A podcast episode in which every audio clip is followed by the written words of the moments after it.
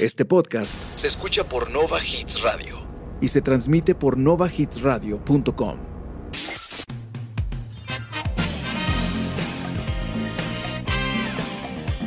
Bienvenidos a Cafeteando, Pasa la tarde con nosotros, conversando de todos esos temas. de los que nadie más quiere hablar. Sírvete una taza de café Y ponte cómodo porque esto empieza ya.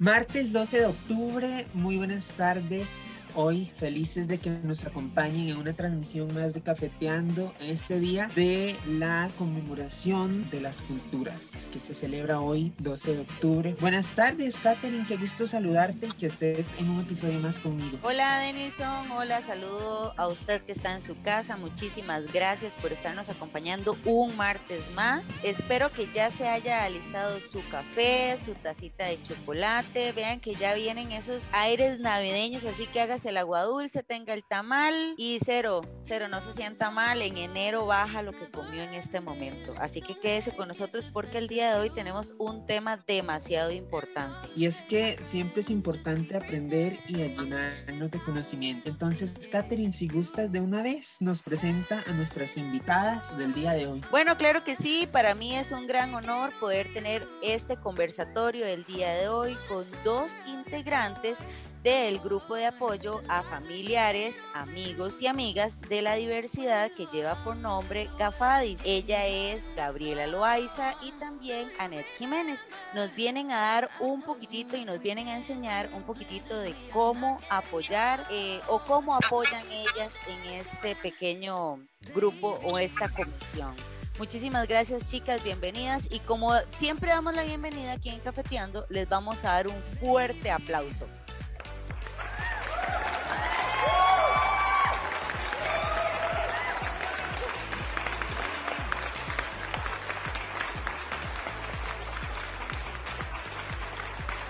Bueno, chicas, eh, bienvenidas a, Cafeteando. Muchísimas gracias por compartir esta tarde con nosotros eh, y con todas esas personas que nos están sintonizando en este momento. El día de hoy vamos a empezar con Doña Anet, que ella es una de las integrantes de esta comisión y le vamos a preguntar un poquitito sobre cómo se fundó este grupo de apoyo para las familias y amigos. Muchas gracias, gracias por invitarnos. Eh, sí, el grupo eh, GAFADIS es el grupo de apoyo a familiares y amigos, amigas de la diversidad sexual. Se funda en el año 2007, pero eh, ya como agrupación está desde el 2011 prácticamente. Eh, la idea eh, fue de un psicólogo y una psicóloga, Eric Quesada y Teresita Porras, que tuvieron la inquietud dentro de su trabajo de atender a las familias de las personas LGBTIQ que generalmente no tenían a quién acudir ni dónde apoyarse. Este, no del tema cuando nos, nuestros hijos, hijas, hijas nos dicen quiénes son y por ello este, necesitamos apoyo, necesitamos sentirnos este, acompañadas, acompañados en este caminar y la idea de ellos era ese, el acompañamiento de familias a familias. Ellos estuvieron guiando el, el inicio de lo que es el grupo y en determinado momento dejaron a cargo a lo que llamamos la comisión de GAFADES, que somos siete mamás, aunque eh, sigue de asesor Eric, Teresita por razones de salud se retiró, pero este, siempre está presente en cierta forma porque la fundación del grupo costó muchísimo. Ha sido un esfuerzo de muchos años, la perseverancia de ellos dos durante muchos años y se logró realizar. Eh, la idea es que sea un grupo de apoyo, ¿verdad? Donde las familias que tengan personas LGBTIQ puedan acercarse y encontrar acompañamiento, información, reuniones periódicas con, eh, entre nosotras, entre nosotros, ¿verdad? Eso es más o menos lo que es GAFADES. Doña Inés, vieras que nos, nos encantaría saber cuál es ese tipo de ayuda que ustedes les, les brindan a los familiares. Claro que sí, este, bueno, nosotras eh, tenemos un número de teléfono, eh, bueno, dos en realidad, pero generalmente tenemos un número básico que está en el Facebook de GAFADES, está bajo ese nombre, GAFADES. Las familias a veces recurren a nosotras porque otra persona nos recomienda, ¿verdad? Entonces mucha gente nos conoce y la idea de este tipo de invitaciones que nos hacen siempre las aprovechamos para darnos a conocer. Entonces la familia eh, nos llama, la persona, mamá y papá generalmente, ¿verdad? Eh, se comunican con nosotros. La primera cosa que hacemos es vía eh, mensaje de texto, si la persona se comunica por mensaje o por llamada, se le da ese primer acercamiento, contamos un poco lo que hacemos y quedamos en una reunión virtual por ahora para conversar un poco más. La persona, por ejemplo, una mamá, un papá, si quieren alguien más de la familia puede estar y dos o tres de nosotras como parte de lo que es la comisión para conversarles, escucharles, darles ese primer este, acompañamiento, esa primera contención ante un momento que consideran tal vez difícil porque desgraciadamente eh, sobre este tema hay mucha desinformación. Cuando nuestro hijo, nuestra hija nos dice soy lesbiana, soy gay, soy trans, soy bisexual, eh, las familias generalmente no saben de qué están hablando, a qué se refiere, parece el fin del mundo, este, la sociedad es muy dura con este tema, entonces hay mucho temor, hay mucho miedo de no solamente eh, de lo que pueda pasarle a nuestro hijo, a nuestra hija por ser esto, sino también hay mucho miedo de la reacción de los vecinos. Entonces es todo un proceso que las familias realizamos, cada persona realiza su proceso individualmente y la idea es acercarnos y despejar todo ese tipo de dudas en un primer encuentro. Cuando ustedes en este grupo de apoyo involucran a la gente, ¿tienen algún acompañamiento eh, profesional o es solamente el grupo de, de mamás desde las experiencias vividas, desde lo que yo día a día conllevo? Al ser un grupo de apoyo, se supone que es entre iguales compartimos experiencias. Eh, las personas de comisión tenemos un poco más de experiencia, hemos pasado nuestros procesos ya, ya lo hemos hecho totalmente y eh, decidimos ser, por ejemplo, activistas dentro de lo que es eh, este tema. salir a hablar de que estas personas LGBTQ tienen familias que les aman, eh, que les apoyan, que se preocupan por estas personas, que buscamos una sociedad mejor. Nos parece muy básico informar a la gente que ahí estamos como familias apoyándoles. No hay profesionales dentro de GAFADIS, somos simplemente iguales. Sin embargo, si buscamos eh, informarnos en las reuniones, generalmente puede haber, por ejemplo, una charla, invitamos a algún profesional que nos regale una charla de algún tema que nos interese. Entonces también se incorporan estas charlas a, a, lo que es el grupo de apoyo o también informarnos sobre grupos para nuestros hijos e hijas, que también los hay. Entonces, para que las familias sepan dónde pueden acudir los hijos a recibir exactamente lo mismo, ¿verdad? Este tipo de apoyo en grupos de iguales también, ¿verdad? Entonces, somos simple y sencillamente familias apoyando familias. A mí me gustaría saber si ustedes están totalmente anuentes a hablar esto en cualquier lugar, porque me parece que la, así como decía doña Net, la desinformación hace que estemos prácticamente detrás del palo, entonces sí me gustaría saber si ustedes están siempre anuentes a hablarlo en cualquier tipo de grupo. Y aparte de esa, doña Net, me gustaría saber cómo funciona este grupo que ya más o menos nos ha ido diciendo y cómo hace la gente para poder ingresar. Sí, no sé si Gaby quiere contestar alguna pregunta. Sí, sí, sí. Reitero las gracias, ¿verdad? Por la invitación. Este, y bueno, requisitos en sí no es como que hay una lista de requisitos que cumplir, no.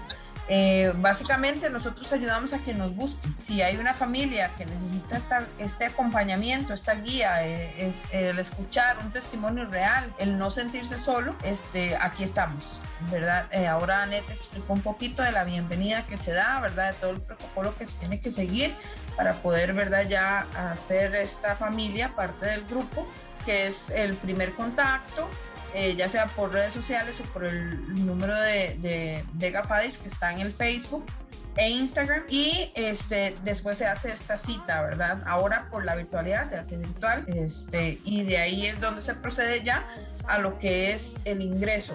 Usualmente eh, hay casos de casos, ¿verdad? No todas las familias vienen igual, no todos entramos iguales. A veces unos entramos, como decía Net, soy, estoy sola en el mundo y no sé qué es esto, ni, no sé cómo voy a salir de mi casa a partir de ahora. A veces así pensamos los papás, pero hay, hay muchas familias que han llegado más bien eh, súper bien, que uno hubiera deseado haber llegado así, ¿verdad? Personas que tal vez sí se han informado o se han rozado con el tema y saben muchísimo, entonces llegan porque quieren ser parte de un grupo y tal vez colaborar con otra familia. Pero eso sería en sí, no hay un requisito, ¿verdad? Per se para, para ser parte de, de GAFADIS es solamente apoyarnos entre nosotros. Si digamos yo no tuviera, si yo no tengo ningún miembro en mi casa y a mí me gustaría saber un poquito más, ¿yo puedo pertenecer a GAFADES? Como aliada, sí, pero eh, tiene el mismo requisito, tiene que sentarse, conversar con nosotros. Eh, nosotras lo que hacemos es una prácticamente una entrevista para conocer a las personas que quieran ingresar, porque el grupo de apoyo es un grupo muy cuidado, de mucha confidencialidad, respeto a las familias. Si bien hay familias que ya han hecho todo el proceso y están bien, digamos, estables y todavía quieren estar dentro de lo que es el grupo de apoyo, hay familias que están iniciando el proceso. Entonces, es muy delicada la información que manejamos dentro del grupo en cuanto a la identidad de las personas y se respeta mucho. Ese cuidado es el que tenemos a la hora de la entrevista. Tenemos que estar muy seguras de quién es la persona que está llegando. El comportamiento de un familiar, por ejemplo, que se siente mal por la persona que tiene, este, porque no sabe nada del tema, es muy particular. Generalmente coincidimos en preguntas, en inquietudes. Entonces todo eso lo vamos evaluando. Dentro del grupo hay personas aliadas, hay tíos, tías, papás, mamás, abuelitas. Tiene que ser una persona que realmente esté tan interesada en el tema que quiera informarse de una manera, digamos, más constante. No es cualquier persona la que ingresa al grupo o quiere ingresar.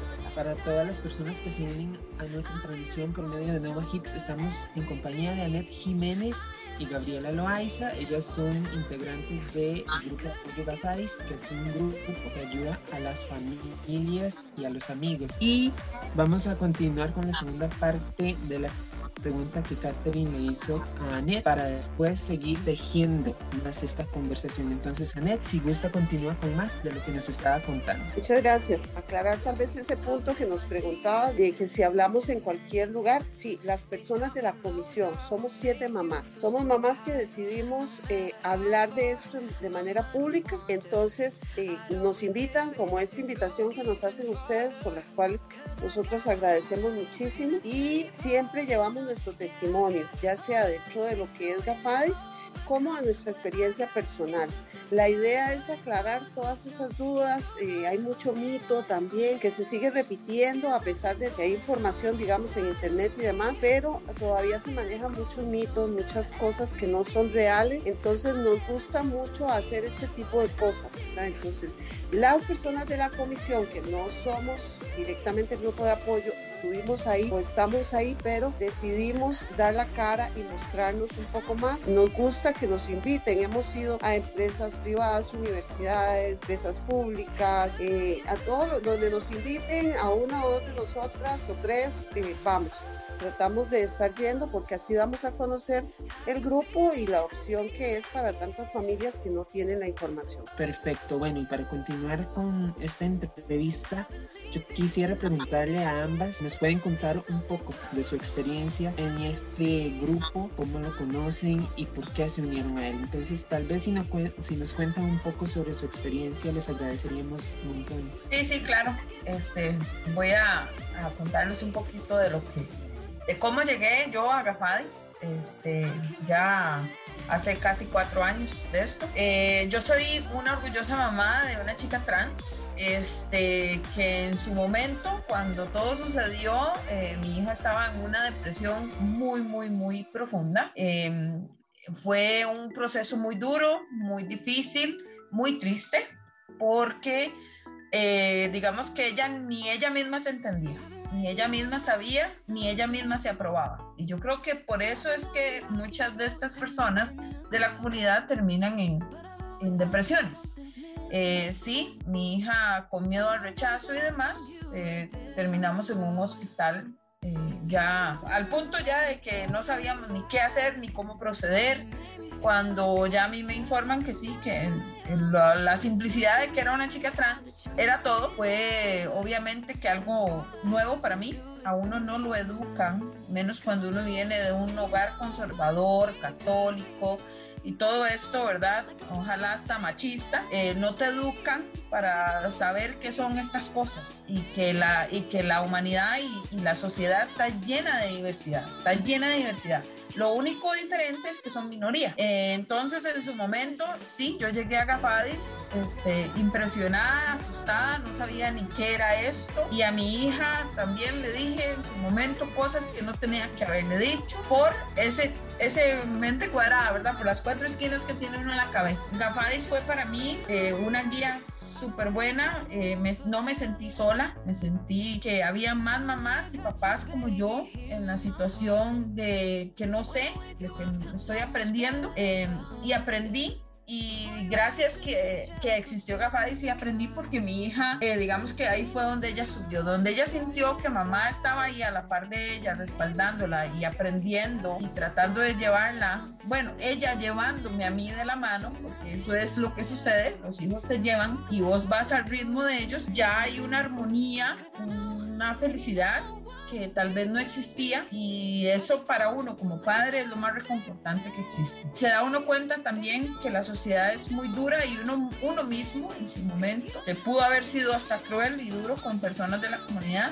porque no me pasaba a mí, porque es, eso es usualmente lo que, lo que sucede. Si no me pasa a mí, no me interesa, no me importa y me río también. Y ahí es donde uno cae, ¿verdad? En la realidad y uno dice, no es justo, esto no es justo porque al final son personas buenas.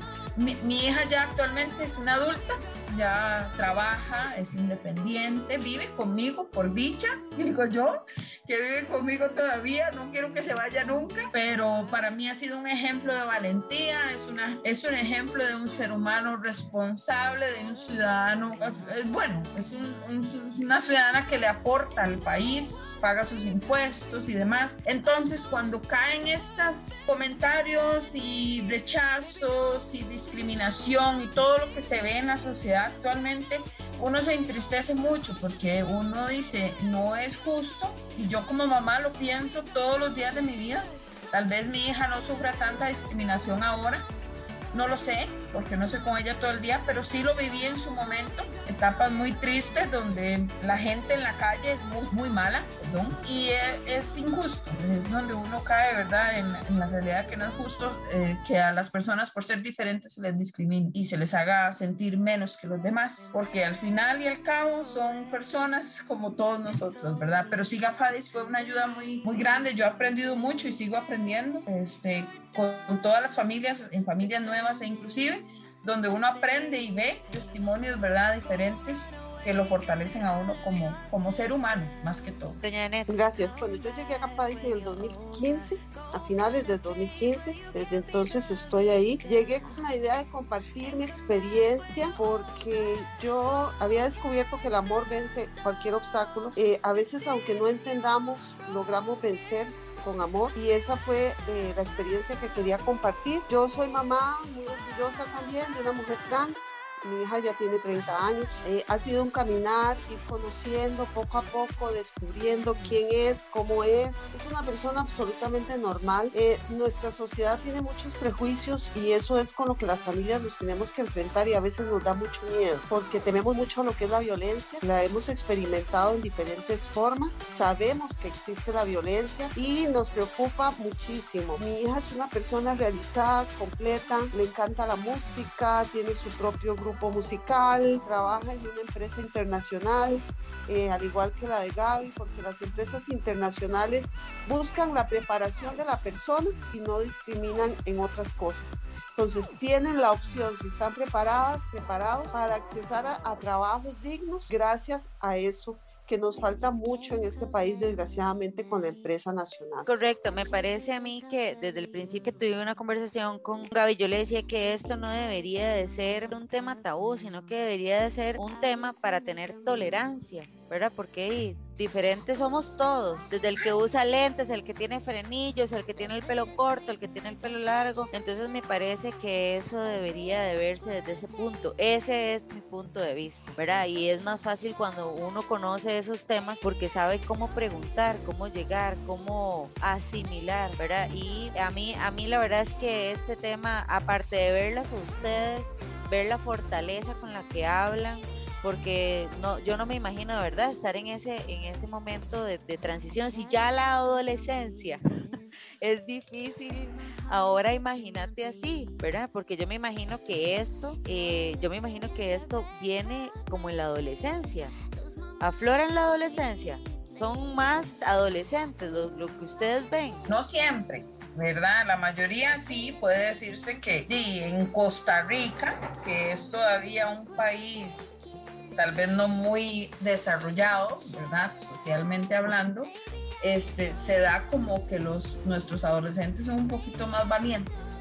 Entonces salen y aparte de eso investigan y tienen un poquito más de madurez, ¿verdad? Como para saber qué es lo que están sintiendo, identificarse y tal vez, tal vez atar cabos. Pero en otros países, eh, nosotros estamos en pañales, ¿verdad? Porque en otros países sí hay infancias trans, este, donde sí desde niños, ¿verdad? Este, hay esa libertad y no hay un prejuicio tan marcado ni ni hay un rechazo tan marcado tal vez de la misma sociedad donde viven. En otros países, digo Chile, eh, que yo he escuchado de, niños, ¿verdad? Y niñas trans desde muy pequeñitos, en Argentina, en muchos países, ¿verdad? De la misma habla hispana, Latinoamérica, que, ya están como más adelante que nosotros. Pero sí, acá en Costa Rica la mayoría vienen siendo, si no me equivoco, ¿verdad, Ya chicos que entran a la adolescencia. Sí, este, en el grupo la mayoría son, hay bastante adolescentes. Sin embargo, como dice Gaby, eh, el tema de la niñez trans es todavía un tabú en este país.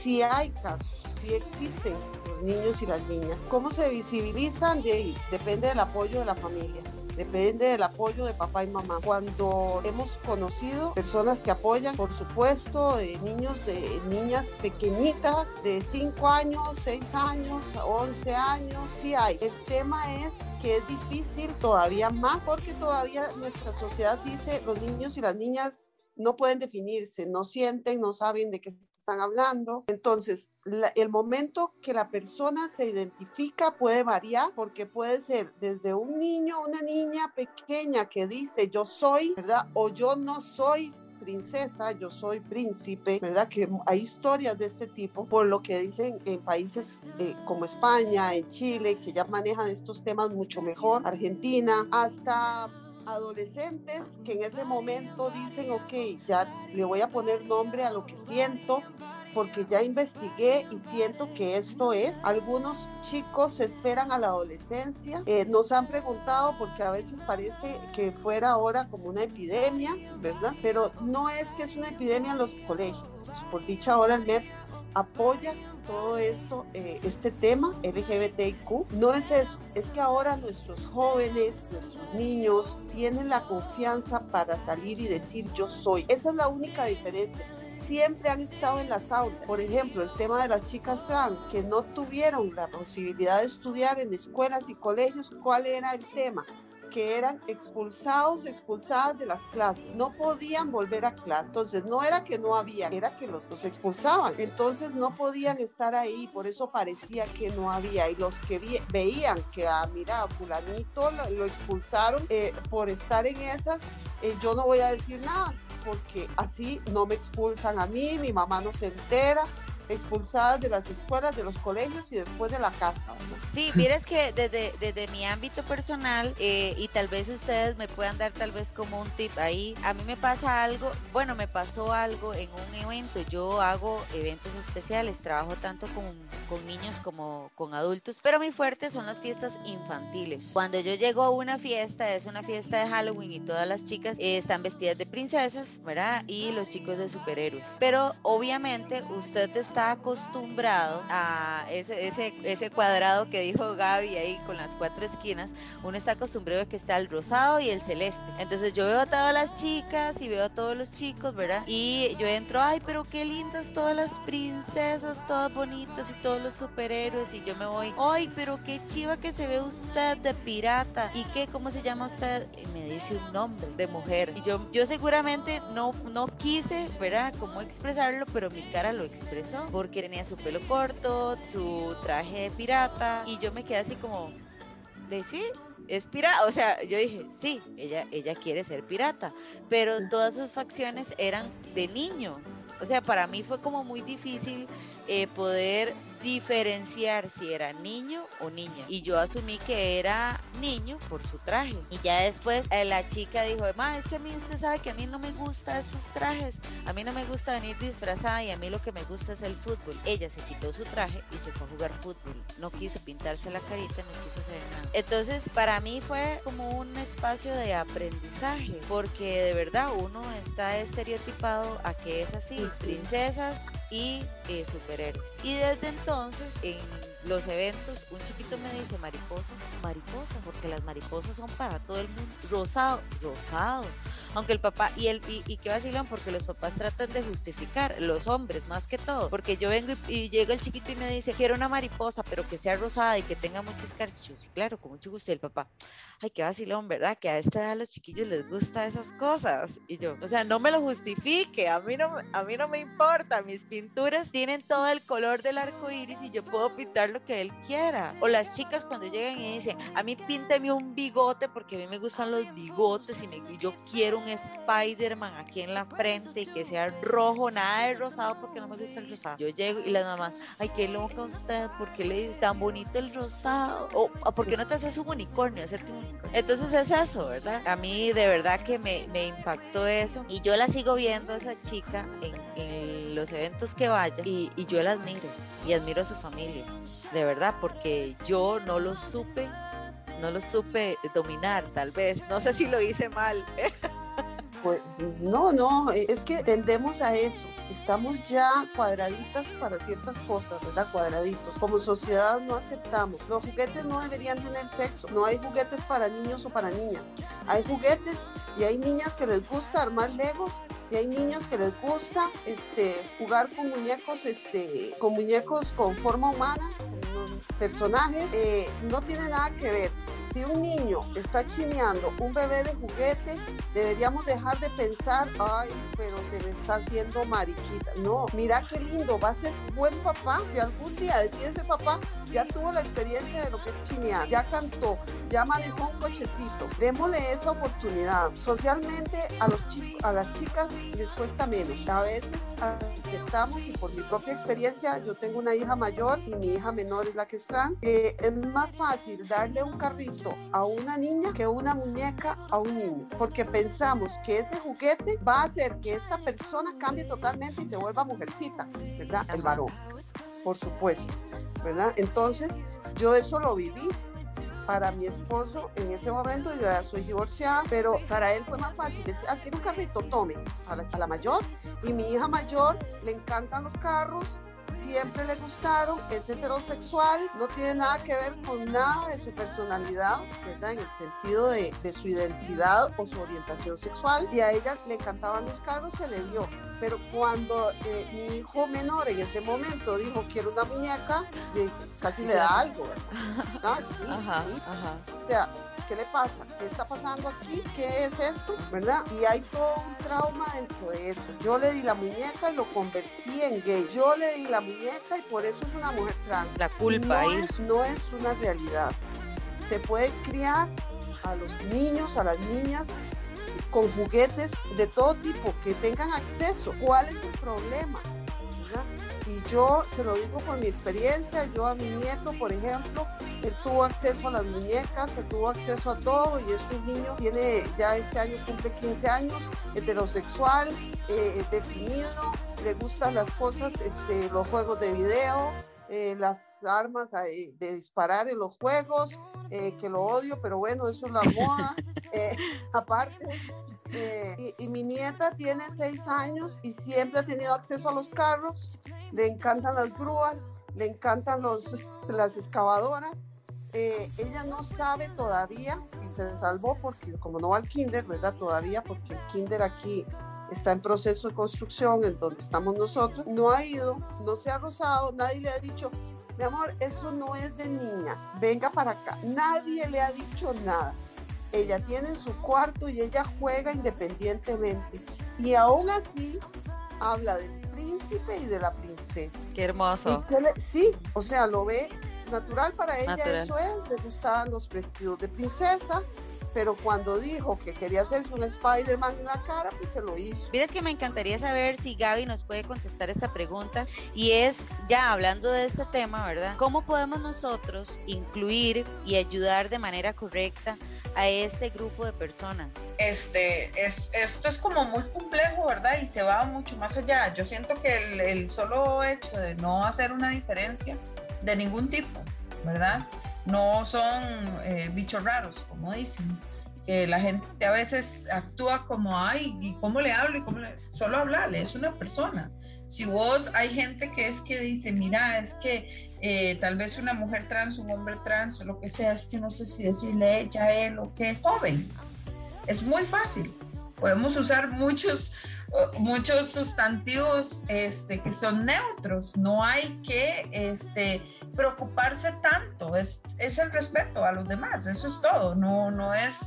Ahora, básicamente, si un documento de identidad y yo tengo ese acceso, por ejemplo, en un banco, en un centro de, de, salud, este, y hay un documento de identidad y lo que tiene es un nombre de una persona este, mujer o tiene un nombre de un, de un hombre, se refiere uno con el nombre. Yo siento que eso no hay, no va a haber ninguna, ningún problema ni ninguna discriminación si usted se refiere a esa persona por el nombre. Este, que usualmente, ¿verdad? Esto es lo que causa polémica. El hecho de que usted se niegue, porque si usted vio que es una mujer trans o es un un hombre trans, entonces le voy a decir, este, muchacha o muchacho, no, no, no debemos de.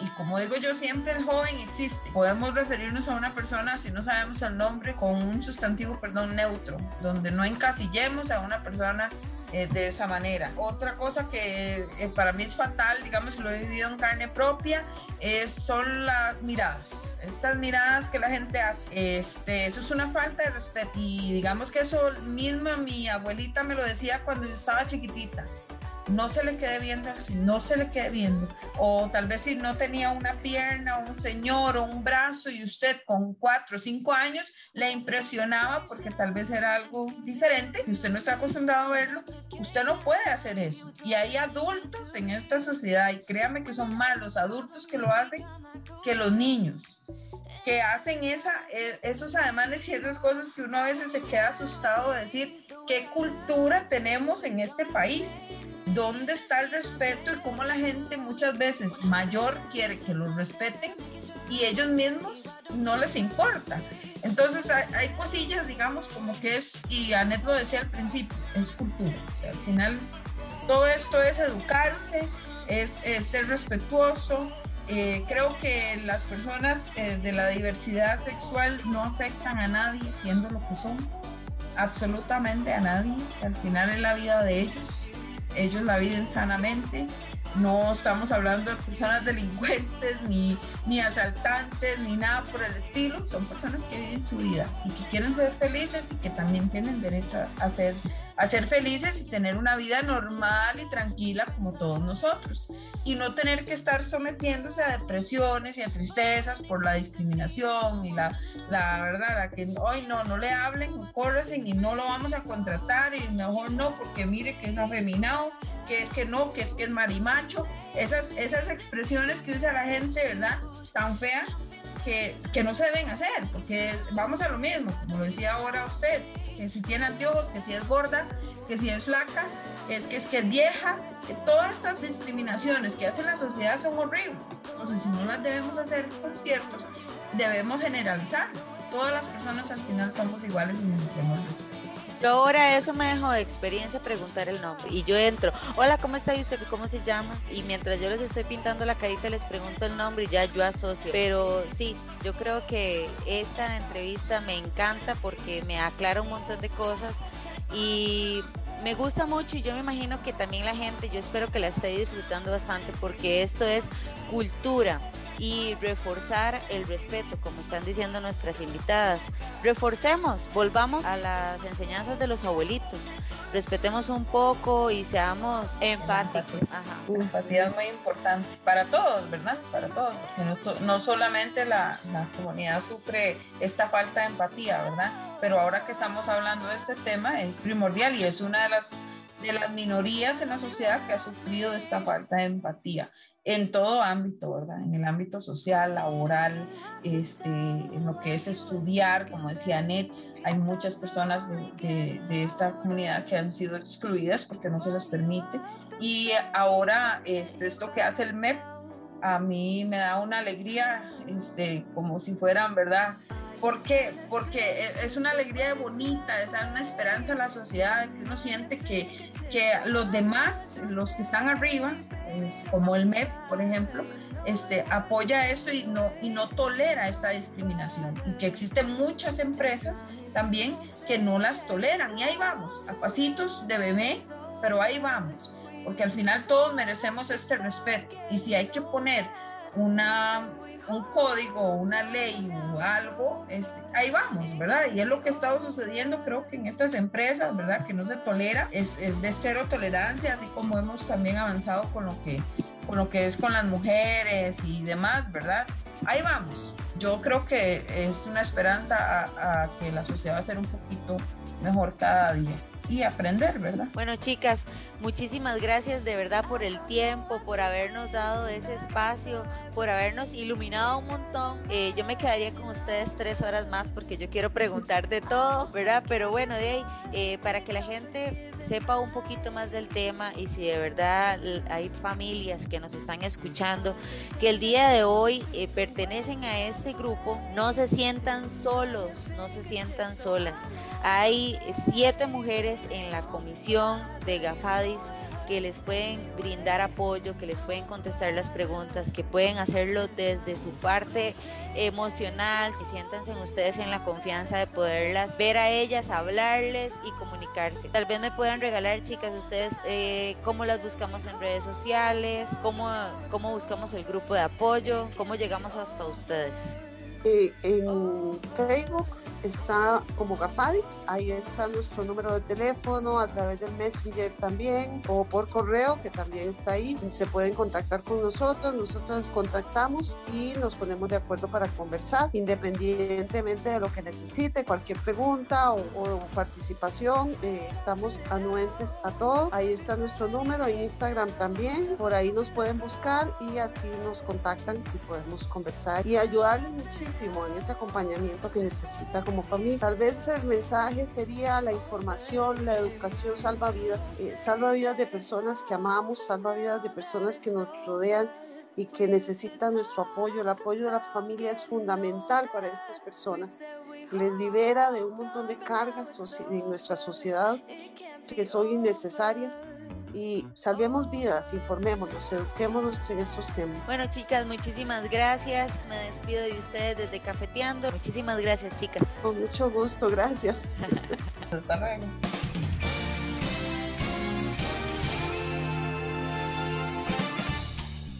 Si te gusta este podcast, recuerda compartirlo con tus amigos. Y síguenos en nuestras redes sociales, Facebook e Instagram como arroba cafeteando podcast.